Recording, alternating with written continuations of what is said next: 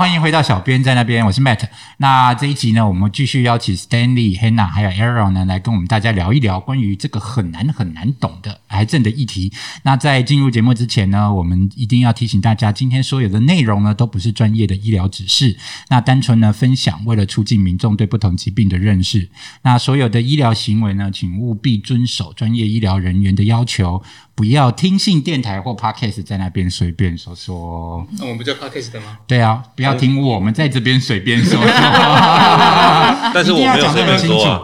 一定要讲的很清楚，就是我们这个其实是给大家一个知识嘛，哦但不是医疗行为的指示，对不对？哦我们绝对都不能做这种事情。那这个接下来我们就先请我们的来宾先自我介绍一下，松柏兄。好，大家好，我是蔡松柏，松柏长兴的松柏。可以用一样的梗吗？一样嘞。我在晚上药厂的艺名叫 Aaron。这是什么梗？有梗吗？呃，你刚刚不是会接话吗？我完全不记得先前录过什么了，脑细胞已经死在那里了。啊，赶快打一九。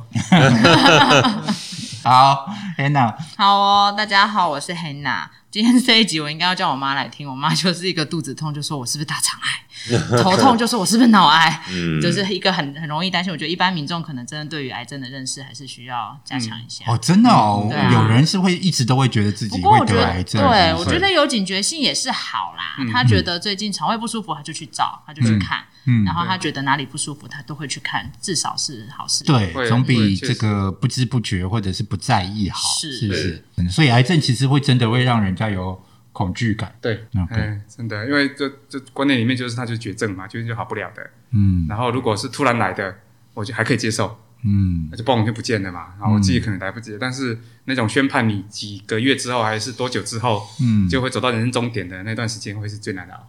哦，有人说难熬，有人是说洒脱咯，不知道，洒脱，跟洒脱可能每个人的要走到最观念不后一个阶。段。好，嗯，那对，我相信不会有人第一时间就能够洒脱的啦，嗯，因为可能要走到最后一个阶段才有办法。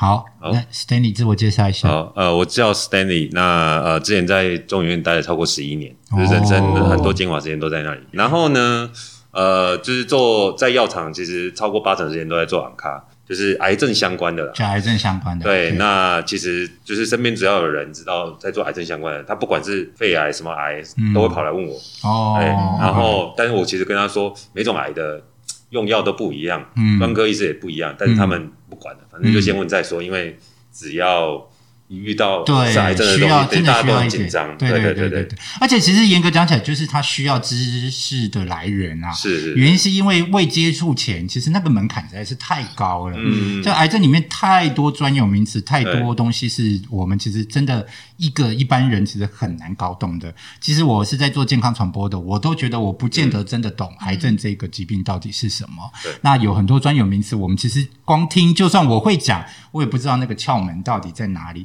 所以通常在癌症发生的就是，如果你一旦跟癌症扯上关系，大部分的人就是寻求知识资源。而且我觉得就是包括电视、电影，就是或者是小说，都把这个塑造的太成功了，就是那那个恐惧感，大家就会出来。比如说咳一口血得血癌，然后那个音乐就噔噔，然后就是大家开始。这乡土剧这乡土剧对对对对对对，对 呃，就是这些东西把癌症塑造的很可怕、很成功。是，其实很多地方已经很进步，嗯那存活率已经大幅增长了。嗯。但是对，尤其像我这种年纪的来讲，还是很。上有老下有小，更是担心。对所以真正的恐惧是来自于负担，来自于我想它，因为它不是一个可以 cure 的药，可以痊愈的疾病的疾病。那我们可以看到说，那个数据越来越漂亮，呃，越来越长，嗯五年存活率怎么样怎么样？可是你会看到那个五年存活率还是在，比如以肺癌为例，嗯还是在十个 percent，嗯这个 percent 它告诉我们说，可能就会有嗯很多人会就是消失在我们的身边，只要有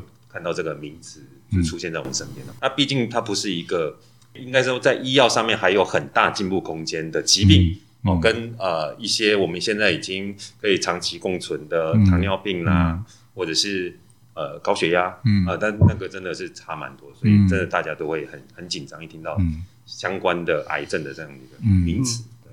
好，那我们有无意要再继续吓大家下。去 这样可能大家要关要跳出去了。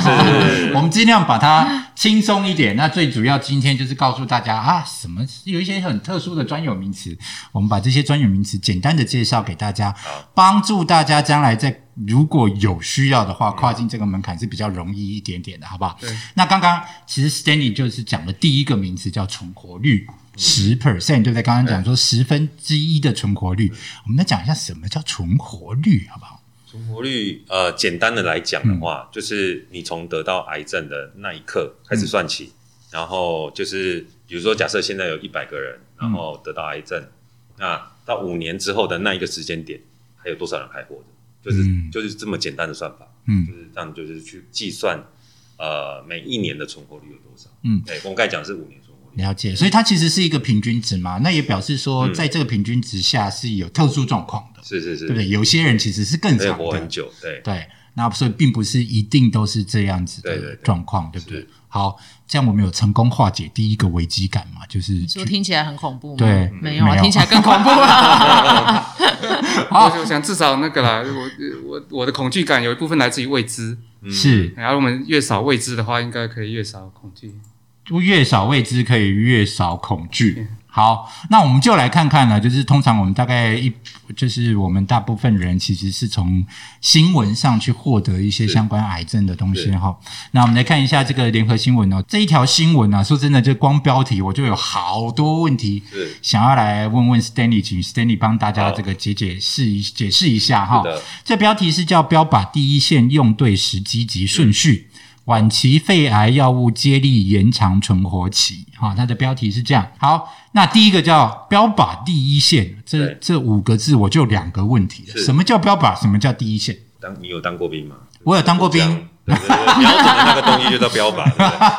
在药物来讲的话呢，其实药物有很多，也是有很多种。是，比如说你可以有化学治疗。是，然后也可以有免疫癌症治疗，那最近很常，大家讨论度很高。那个听说很贵的那个，是是是，因为我呃对之前也带过哦相关的厂商。那另外呢，还有标靶药物治疗，然后呃看血管新生的药物的治疗都很多。是，那我们就以集中在什么叫做标靶？标靶就是你身上你有验出某一个呃，因为得癌症呢，其实是我们身体的细胞不受控制，嗯，开始不停的增生，嗯。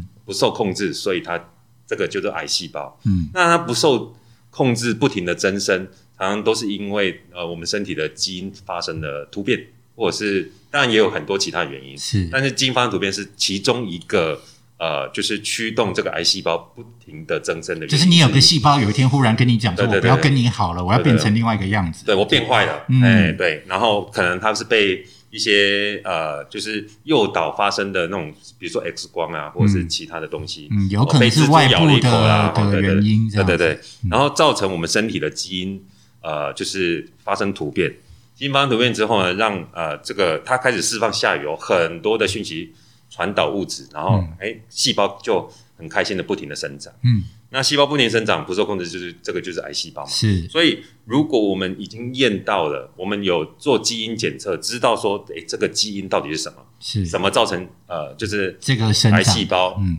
不停的增生，我们就针对有对症下药，针对这个基因去做抑制。去做呃设计药物来针对它，是哎去做治疗，是这样子就叫做标靶。了解，针对一个很明确的基因下去设计的药物就叫标靶药物。所以你是有你是有 target，你是有呃你知道问题点在哪里，我们去找出正确的呃对症下药。了解，这样听得懂吗？就打他就对了。对，找到找到谁作乱打他就对了，就打那个坏家伙。对。那所以，其实在这个标靶药物的这个研发上面，其实是真的就是要针对基因型哦。就像我刚才讲的，有些癌症它并不是因为呃，就是有基因突变，它可能是有其他的方式。所以你先确认呃，就是是不是基因突变是一件很重要的事情。那像台湾，我觉得亚洲人那时候标靶药物一问世的时候呢，其实很多人说这是上天给亚洲病患的一个礼物。为什么？为什么？因为亚洲病患他。呃，就是肺癌，嗯，它 EGFR 有一种表皮生长因子的突变的几率是高一半以上。哦，那台湾的话，人种不一样，对，发生率不一样，所以就是上天虽然说，哎，让我们得到，就是让亚洲人有得到癌症，可是呢，他有给他一个礼物，就是让你大部分是因为表皮生长因子突变而造成的。所以也就有相对应开发的这个标靶药物已经问世，而且已经到从第一代、第二代到第三代，现在正在研发第四代。了解，所以刚才这个亚洲人特别幸运的是，是这一个生长因子刚好，就是说这个标靶刚好是有药物的，是不是这个样子？已经开发出来，然后刚好亚洲人这一类基因突变的又特别多，是有至少一半以上。台湾的资料大概五十五 percent 到六十 percent，是所以快要三分之二。是不会，起码不会说你发生一个癌症病变，但是那个病变是根本连药物都没有是，，或者是现在还很昂贵的，像免疫癌症治嗯。呃，在国外，其实，在国外的话，免疫癌症治疗，呃，因为它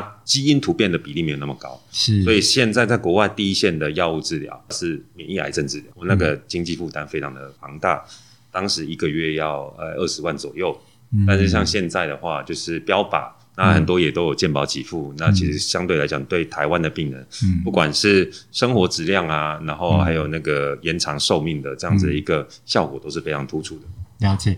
那接下来就是才还这刚过完两个字而已哦，才过完两个字，对对对对对，第三四五三个字，第一线呢？我们来讲一下第一线。第一线的话，其实就是说，当你今天确认呃确诊已经是肺癌了，嗯那你一开始你到底要用什么药？是就这么简单，就是一开始我们要选择什么样的药物去做治疗。现在每一种癌症的药物都很多吗？呃，其实都还是呃都已经有药物可以做治疗，只是那个效果好或不好而已。了解，对你一定会有一开始选择的药物，除非你放弃治疗。嗯但不台湾的话，台湾医病关系很好，嗯那所以医师讲的，其实通常病病人都会愿意听。都真的，其实我我个人觉得，医生愿意多付出，多跟病人这个好好的沟通，这个其实都是呃，我们不要不要当做这是人家理所当然的，是。对，因为他不是为了你念书，不是为了你当医生的，是啊，但是他愿意跟你这样子沟通，甚至愿意给你很多的建议，这个其实是我们该珍惜的。那病患很尊重医生，这我觉得也是难得的。这其实对。这个就跟政府应该要找专业的人员在在做事情、在管事情是一样，因为专业其实还是是专一种专业嘛。如果人人都做得到，那其实是。这个东西就不需要他们存在，对。所以我觉得这个医病关系好，其实是是一个应该要继续推广它更好的方向啊。对。不过我觉得，呃，真的在我们去拜访医师的时候，有的医师都看诊，比如早上的诊，然后看到下午三四点，或者是那种晚上十一二点还在看诊的，我就觉得对他们真的感呃肃然起敬。通常如果他是一个一个所谓的一个诊，就是假设他的看病的时间是一个下午的话，嗯他能挂进去的人其实是有限的。对，但很多医生就是挂了他就看到完，对不管看到几是点，对不对？而且每一个都看很久，这真的是有时候还兼心理医师，嗯，对，不是只有癌症医师，嗯，在癌症这一块，心理负担好像一直是特别大的。对，好，不好意思，还在第一线，来来来，一直要解决后面三个字拖很对长啊。对对对。那呃，我们刚才讲到第一线嘛，那第一线选择药物，当然很多人就说啊，那我就看第一线的它的治疗效果就好啦。但是其实因为其实跟因因为这个科技的发展，然后药物的研发，所以呢，其实大家我们的目标当然都是希望把癌症去治完全治愈，这个有很有难度，但是我们是朝向那个方向方向去走。嗯。但要走到治愈的先决条件是，我们要先把它慢性病化。嗯。所以我们要让癌症的就是存活期越拉越长。是。所以这个时候，你如果只去看第一线的治疗效果，嗯。你忽略掉了整体的一个治疗的策略，嗯。嗯。或者是是不是要通盘考量？嗯。那这个就是一个医师要跟病患嗯。不停的沟通，然后在目前就是最流行的叫做 shared decision making，也就是医病共享决策是。这一块，其实医生还有我们台湾是一个刚才提到嘛，就是医病关系是很好的情况下，然后去跟医师充分的沟通，然后不是只有只看第一线的呃，就是一翻两瞪眼的数据，那大家就啊，那我就知道第一线要用什么药了。嗯。其实不是，很多医师也是跟我们分享说，他会看每个病人的状况，嗯。根据每个病人不同的状况，所以为什么他们会在诊间看到晚上十一二点？我们的医师真的很用心，嗯。会去倾听每个病人不同的状况，然后来跟他做药物的讨论。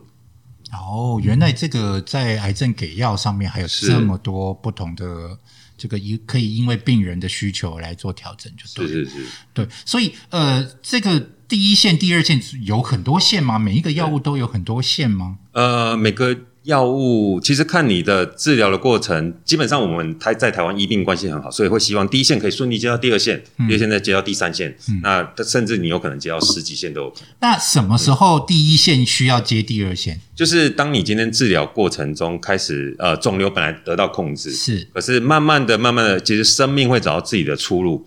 癌细胞也是一样，癌细胞会慢慢的适应，慢慢的知道说，呃，你这个你你现在是要用这个呃药物来对付我，那我就转个弯，对，或者是我就发展出其他的，这真的很坏，对对对对对是个坏小孩。对，那这个变坏的过程不一，就是不不不一定，有的有的人可能。对，有的人半年，哎，有的人也撑了五六年才会变坏，嗯就是癌细胞才开始，哎，我终于找到了逃脱的方法。嗯对嗯那所以这个 depends，呃，就是根据每一个病患的，就是癌细胞的嗯。这个适应这个药物的状况不一样，来决定说第二线的这个时候什么时候发生。也就是说，当当我这个药物治疗开始慢慢的失去控制的效果，嗯。肿瘤越来越大，嗯。呃，而肿瘤变大超过原本的二十 percent，嗯。也就是说变大了呃百分之二十的时候是，那医师就会告诉你说，哎，你可能要换下一线。接下来用下一种药物再继续来控制它，就对对对了。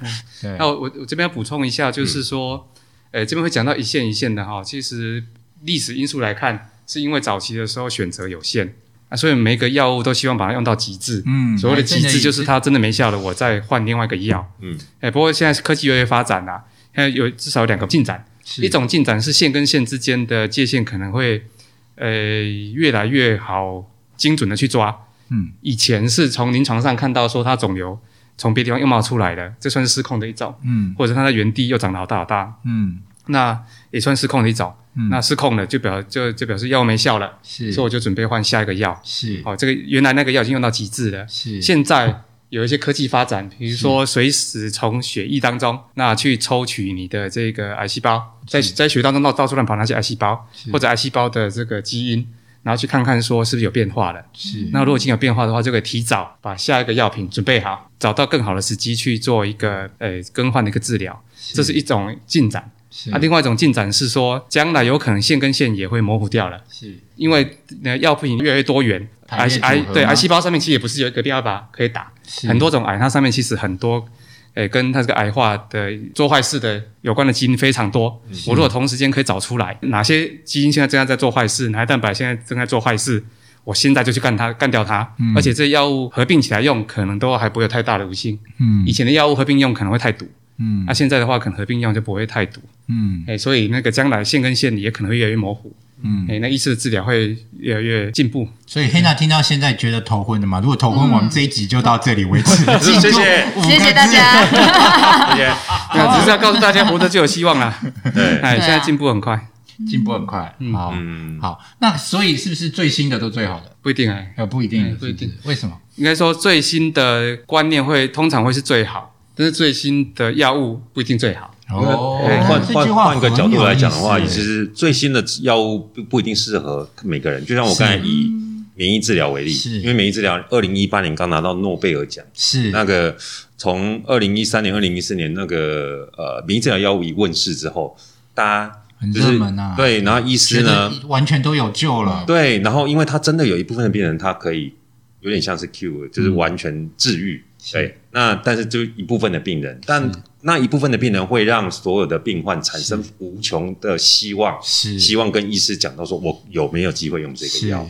那甚至到最后，甚至变成有有点像孝亲药，我要用，因为它很贵，所以就是我我帮就拼想办法命去把钱出来那我帮。爸爸妈妈打这个，嗯。那就是表示表达我的这个尽孝道这样子。嗯。但就像我一开始有提到，台湾有百分之呃五十五到六十，其实它是属于表皮生长因子突变。嗯。这群病人其实他并不适合用免疫癌症治疗，嗯。因为免疫癌症治疗它其实是要某一个，也是要某一个生物指标、要超过五十 percent 以上，嗯。那他才他去用这个免疫癌症治疗，它的效果会更好。可是这一群病人哦，也就是某一个生物癌症指标叫 PDL one，、大于大于百分之五十，这一群病人其实常常都没有呃表皮生长因子突变。嗯。那所以在台湾其实呃真的不需要盲目的去追求说，哎，这个是新的药物，那是。呃全呃还拿到诺贝尔奖是。啊，好像很厉害。那我们是。是不是应该先打这个？是。我我想说，这个应该就是一个希望这一件事情啦，嗯是。就是呃，我觉得也是就是人之常情，就是当你啊、这个生命被规定了之后，其实你想要走找到这个解方啦，或者是出路，这个都是。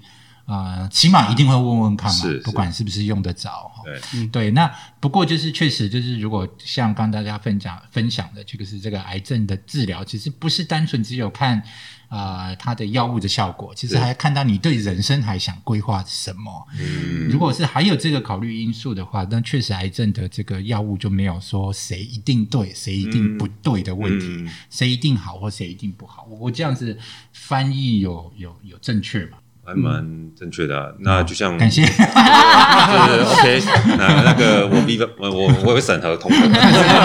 对对对，没有，就像我们一开始讲的，有的人年纪比较大，那他觉得他觉得他人生阶段已经呃差不多了，他他他有控制就好，嗯不没有一定要把它控制的很好。那这个因为八九十岁的那种，嗯那他觉得他不想要太而且老人家至于这要接受癌症治疗，是不是？因为嗯。可能身体也比较虚弱嘛？搞不好就是说不定还有其他的问题，比如说慢性病啊，因为台湾的慢性三高问题其实蛮普遍的嘛，嗯哈、是。那这可能都会影响到他要接受癌症的治疗这些的意愿或者是甚至，选择嘛，不对？对？对对，嗯，好，所以真的就是说啊、癌症治疗真的必须要看每一个人个别的状况。对，没错，因为因为好这个东西是很主观的啦。嗯嗯你说一下想我们的一个任务，嗯。呃，是因为我们了解医生，我们也蛮了解病人，嗯。也了解家属，嗯，所以我们是希望说这个三方有良好的沟通，嗯。然后一起明确的规划出什么叫做叫做好，嗯，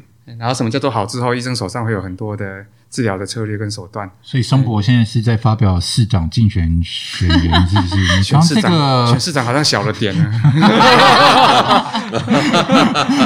好的，好的，我们非常期望你看到你出现在那个 榜单上。好，不过刚那个刚 Stanley 特别聊到的，其实是针对这个肺癌的部分嘛，对不对？那这个标题呢往下走啊，就是感谢大两位刚刚讲的，就是已经把这个用对时机顺序这个的概念稍微有提到了哈。是可是我非常好奇的就是，他为什么要特别强调是晚期肺癌呢？那晚期、早期，前面有早期、嗯中期吗？呃，我们晚期的话，通常是指说你已经不是能够靠手术，嗯手术就可以去呃解把解决这样的一个肿瘤，你还要需要透过呃药物的控制。那这个时候就是不是完全用手术就可以解决这一块的病人，是通常就叫晚是期，第三期，第三期还是有分 A、B、C，是那第三期的 B 以后的都叫做晚期了。了所以第三期 B 跟 C，然后还有第四期，是基本上就是晚期的病。是是。那所以呃，通常大部分人发现这个自己，我们以肺癌为例的话，大部分人发现这个肺癌大概都是在哪一期？大部分哦，其实呢，肺癌比较让我们呃，就是为什么它致死率很高？嗯，因为哦，肺癌致死率很高，是是死亡率很高的话，其实很大一部分原因是因为呃，它的症状常会让我们轻忽，以为说呃，就是肺部有其他的相关疾病，嗯。所以呃，常常肺呃，就是肺癌出现的症状，像什么呃胸痛啦，嗯。然后咳嗽啦什么的，嗯。我们很难第一时间去跟肺癌去做连接，嗯。甚至有时候它是没有症状的。嗯。那常常是之前有一些 case 哦、案例，他是呃头痛，结果呢跑去问医生，而且怎么样都找不到病因。嗯那其实后来才发现，原来他是肺癌，而且已经远端转移到脑部，嗯。或者是也有那种膝盖疼痛，嗯，然后后来才发现，都那个都已经到骨转移，嗯。然后只要转移，所谓的我们都是转移就是转到骨了，对，哦那个肿瘤跑到骨头了，嗯，，对，所以这个只要有转移，一律我们称之为第四期。嗯。所以这个已经到很晚期。那晚期的话，在治疗上面，我们刚才有讲嘛，手术没有办法切是完全的呃治愈，是，对，所以然后也不止一个目标了，对对对，嗯。有肺也有也有脑，或者是也有其他的肝呢转移也有可能，是。然后肺转移是。呃，就是从左边比如转到右边，这些其实都是就是不同的。呃，就是器官的转移，那只要有转移的话，我们一律称之为第四期，也就是是晚期了，属于晚期。那所以一旦呃越早期的治愈，其实像呃第一期、第二期的话，尤其像第一期，它的五年存活率都还有八九十 percent，嗯也就是百分之八九十。嗯，所以早期发现还是好的。是嗯还是好的。那当然，我们现在呃国健署啊，然后跟这个学会，那当然也有推出这种呃低剂量电脑断层扫描。嗯。那他有建议说，有一群比如说五十五岁以上的呃病人，那如果你抽烟一年抽三十包，一年抽三十包，或者是以以包跟年，然后超过三十，一年三十包很容易耶，很容易很容易。对，或者是因为他们一天都一包了嘛，是。所以他们一年有三百包都有可能。三啊、我这不好意思，我这我这边再更正一下，是三十年以上，你每天抽一包。哦哦，对，长三十期年烟友，对对，长期烟友。或者十五年以上，你每天抽两包。哎呦，对，只要就是三十啦，你去乘这个数字，嗯。比如说你每天抽多少，嗯。对，那呃，但是其实你健康状况其实是好的哦，但是呃，你只要年纪够大，然后你抽烟的病史够久，是，对，那其实就会建议你要去做低剂量电脑断层扫描。是，那它的辐射剂量比较低一点是点，然后呃，但是它可以帮助我们找到大概呃，它其实也还算蛮灵敏，它可以看到零点一公分的肿瘤都还是可以都可以看得到。了解，对。所以呃，所以可是只有抽烟的人是跟肺癌有关系吗？没有没有没有，在、嗯呃，另外有家族病史的话，其实也会建议，所谓的家族病史，比如说你家曾经有任何人癌症对吗？那任何癌症吗？肺肺癌癌还是以肺癌哦为主？对呃，如果是你家里曾经是有人得过肺癌，你就是有可能就是都有家族的是这个影响，是是，因为有可能是就像我们刚才讲的表皮生长因子突变，嗯那这个可能会有遗传。嗯，哦，所以这个家里那同样同理可证吗？如果我家里曾经有过肝癌，家里曾过曾经有过其他的癌症，也会有可能这因为种我刚才家族的关系我刚才吗提到的一个观念是说，癌细胞其实它有很多种不同生成的原因，其实癌基因变异是其中一个。是。那只要有基因变异，其实就有可能就有家族的这个问题就对了。哦好好，那所以每这个种癌都跟遗传很有关系，对对对。情况不一样。了解，是是是。必须跟基因扯上关系的，才可以对。说这可能会有家族性的问题。是是。所以如果是这一点的话，就是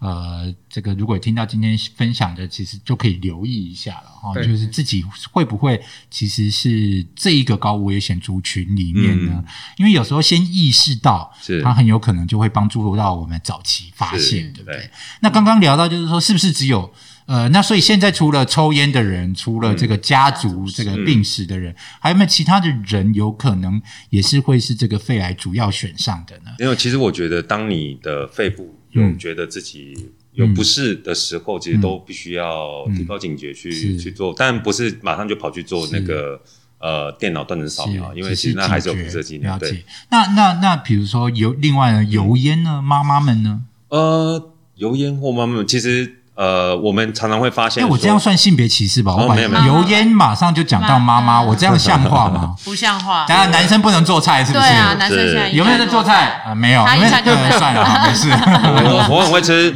哎，不对，Hanna 家就是老公做菜，对哎，不对对？我不会做菜。对，然后 Hanna 家是老公是好厨艺所以，我等着听，我是不是减少了一个风险？因 为我永远吸不到油烟。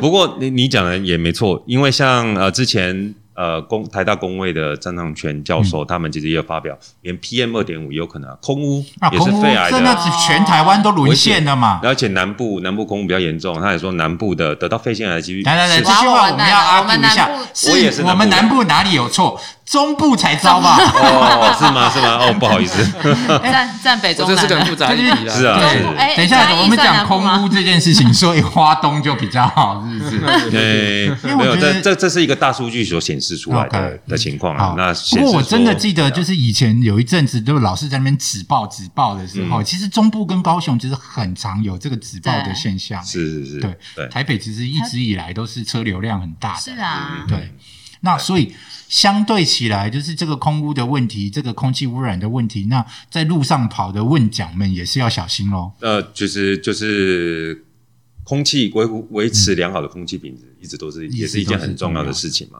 那包括你如果长期在一些呃，就是 air 除了这种对对，对是不是又要讲英文了，是不是？中文就叫空气污染。空气是是是污染。那所以本来 E 一呃，我们刚才讲 EGFR，也就是表皮生长因子突变，其实真的也是在女性的这一块，其实会比较常看到。哦，亚洲人用女性这样子，对，所以我们在做相关的临床试验，常常看到他呃，就是占这样子病人族群最大的占比都是亚洲人，嗯。女性为主，而且是没有抽烟，嗯。也就是说没有抽烟，然后又是女女性，然后我们可能会轻忽，不会觉得说自己应该不会得癌症，嗯。可是这些人因为常常都有表皮生长因子突变，嗯，所以呃，就是所以这跟是肺癌他们的大众。是不是二手烟的有关？当然，二手烟会加速啊，二手烟也是得到肺癌的呃原因之一，哦，呃，这应该说危险因子。OK，对。所以黑娜现在这样子听下来，嗯，我觉得在家里可能还好，在公司好像危险因子比较多。嗯 你说楼下的某一个角落，二手烟的部分，哦，对对对，有时候进出大楼真的也难免哦。嗯。对啊。因为现在大部分人都是在大楼外定点抽烟嘛，你永远不知道风向怎么跑，对，是。对。嗯。哦，所以还是难免会遇到嗯。啦。对，但是就是长期接触吧，是是，还是要长期累积一定的那个相对风险比较高，比较高对不对？嗯可是我一直以为抽烟，我觉得三十年抽烟，每天抽一包，这很长哎、很长啊。这看起来抽烟并不危险。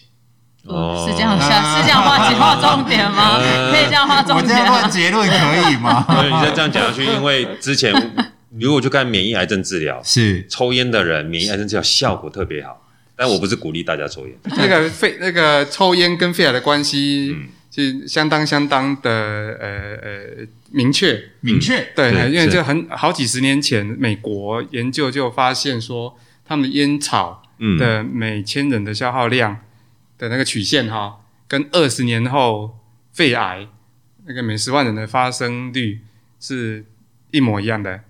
那个那个两条曲线是完全就是一样的斜率。正相关越来越多人抽烟，然后肺癌也跟着越来越二十年后，二十年后，对，所以那个相关性相当相当的强。嗯啊，当然事后还一定还会有很多基础研究去确定这当中的相关性啊。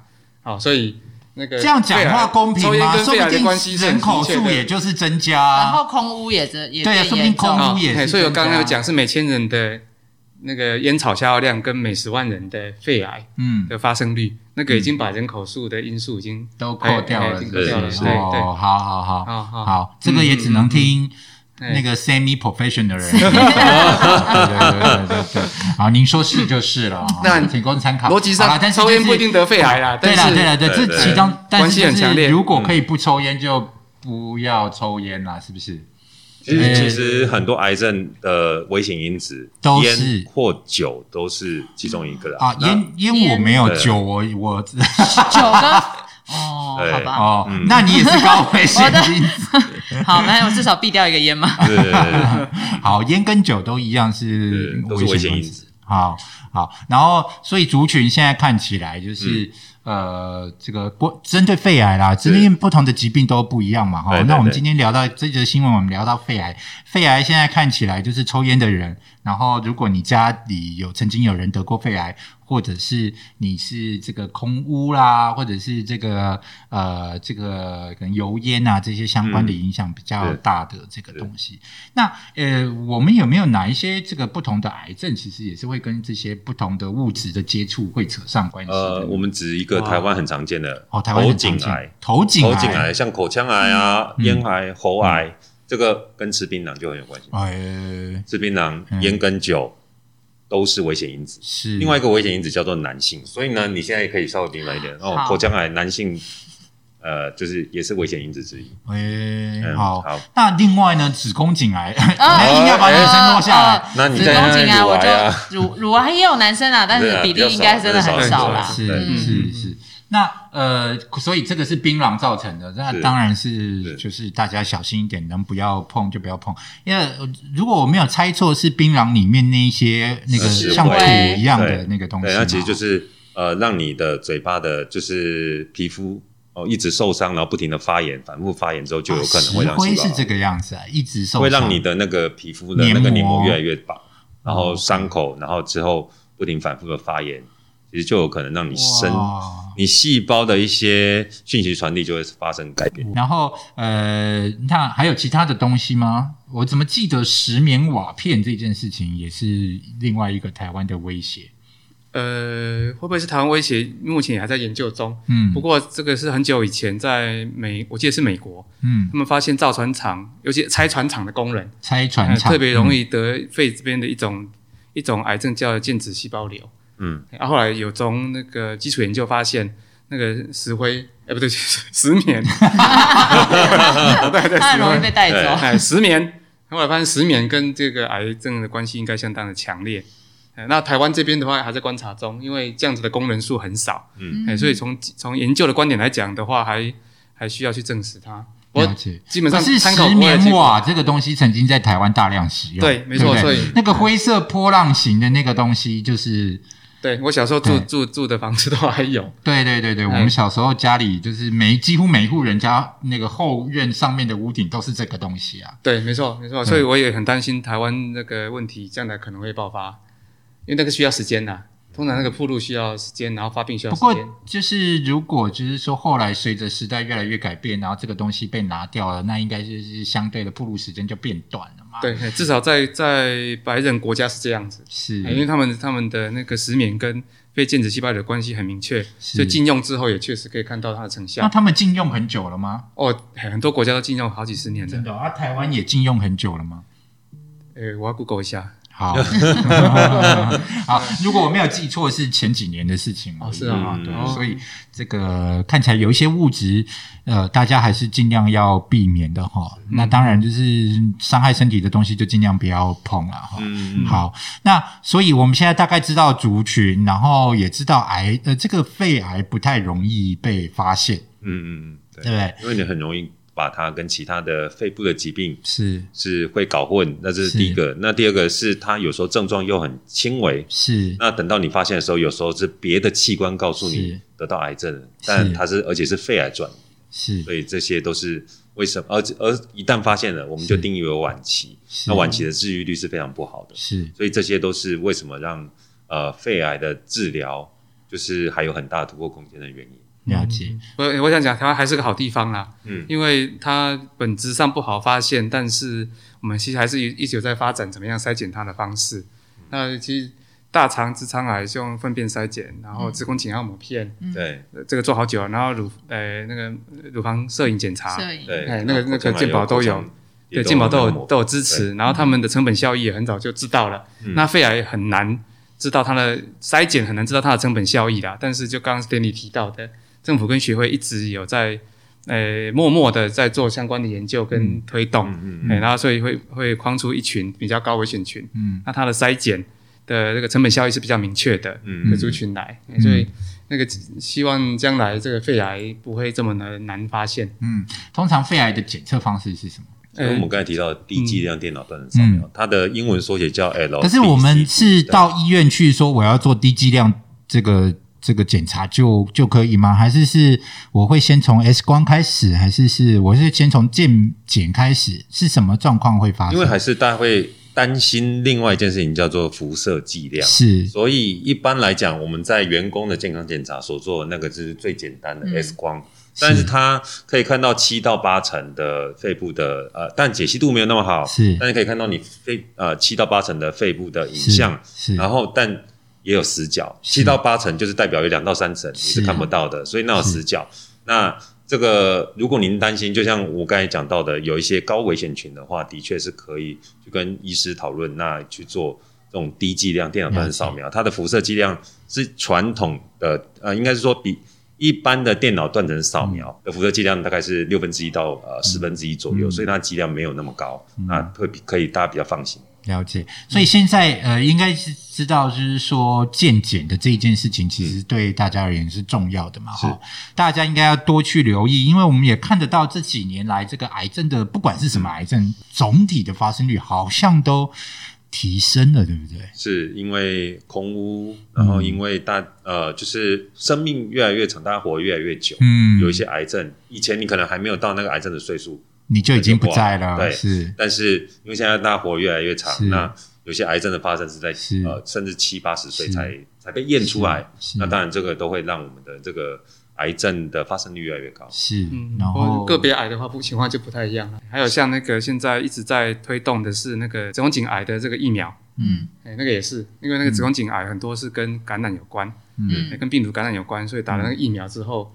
其实也可以预防将来的子宫颈癌的发生。嗯。所以总体癌，总体癌我们可能可能看看得很可怕，但是个别癌其实有很多方面的进步，嗯，在工那也位方面的进步。看得出来，就是政府的一些努力方向，其实也是有对一些癌症的控制是有帮助的，但是必须拉长远时间来看。对对，嗯。对，所以像陈建仁前副总统，他之前在呃去他在去年的呃台湾联合癌症医学会的年会上面，他就发表这样的一个数据。嗯。那因为他是肝病，我们国内肝病的权威，他一直在致力在呃推动像 B 肝、C 肝这个这些，不管是疫苗或者是及药物的发展跟控制，他就秀了一个图，告诉我们说，呃，这是二十年来，本来其实台湾呃就是致死率最高的呃就是是肝癌造成的死亡，嗯。但是呢，在二零一四年、二零二零一五年的时候，有一个黄金交叉，就是这、我们政府在二十年前就是推动了这些嗯。疫苗的这个成果。嗯开花结果了，嗯。就是让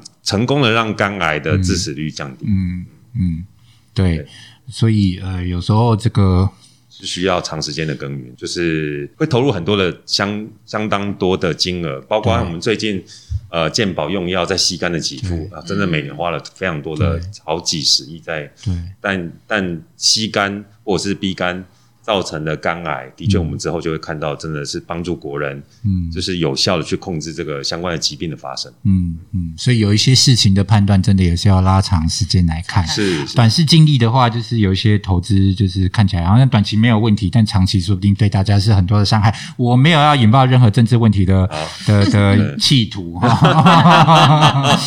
好的，那关于这个肺癌，我觉得今天 loading 差不多，再讲下去，我觉得大家可能会爆炸。看起来癌症没有办法一集讲完。没有哦，没有没有有，没有，但是就是我觉得其实就是这个样子啦哈，就是我们在做这个健康健康教育的这个。基本上大家都是哈，知道的跟不知道的那个门槛，就是相相较于其他的这个行业稍微高了一点点。嗯可是这个门槛说真的，其实说很难跨过去嘛。其实严格讲起来，我们也不是要叫你去读医学院、读药学系，你才有办法跨过这个门槛。因为 Hannah 跟我也都是门外汉啦，哈其实就像这样子的基础知识，听着听着，我们知道的东西就会稍微多一点点。然后随着你稍微知道多一点点之后，其实你可以给别人的建议，帮助他们更快去找到正确的路径，这也是比较容易做到的。那我觉得这其实就是一个很重要的开始。虽然这个东西看起来好像跟我们有一点遥远，但是就是当做健康薪资，我觉得收一下也是必要的。那今天非常谢谢大家，谢谢。谢谢